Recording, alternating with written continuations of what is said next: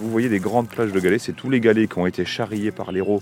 Tous ces arbres-là, c'est les forêts de bord de rivière. Et ça, ça a une importance énorme parce qu'il y a plein d'espèces animales, végétales qui y vivent.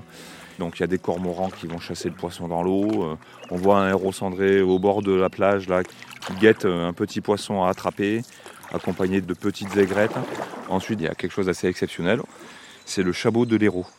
Le chabot, c'est un petit poisson qui fait 10-12 cm, qui se cache dans les cailloux. Et lui, il déteste l'eau chaude. Donc il peut vivre que ici. Donc on se retrouve sur une sorte de bijou de la biodiversité. Là, je viens de voir aussi le cincle plongeur qui rase l'eau. Et lui, il va être plutôt des endroits où il y a du courant. Celui, il chasse les petites euh, larves d'insectes qui se cachent dans les cailloux. Vraiment, en termes de biodiversité, on a vraiment énormément de choses.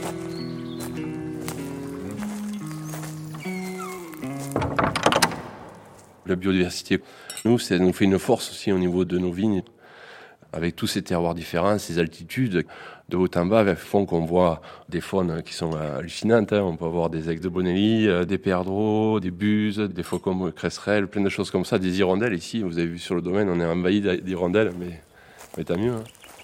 On ne travaille pas contre la nature, on travaille avec la nature en la respectant. C'est une notion de respect, c'est un contrat qu'on passe avec la nature, c'est du donnant-donnant. Dès qu'on s'écarte de ce, ce, principe, je pense que oui, là, on dessert la biodiversité.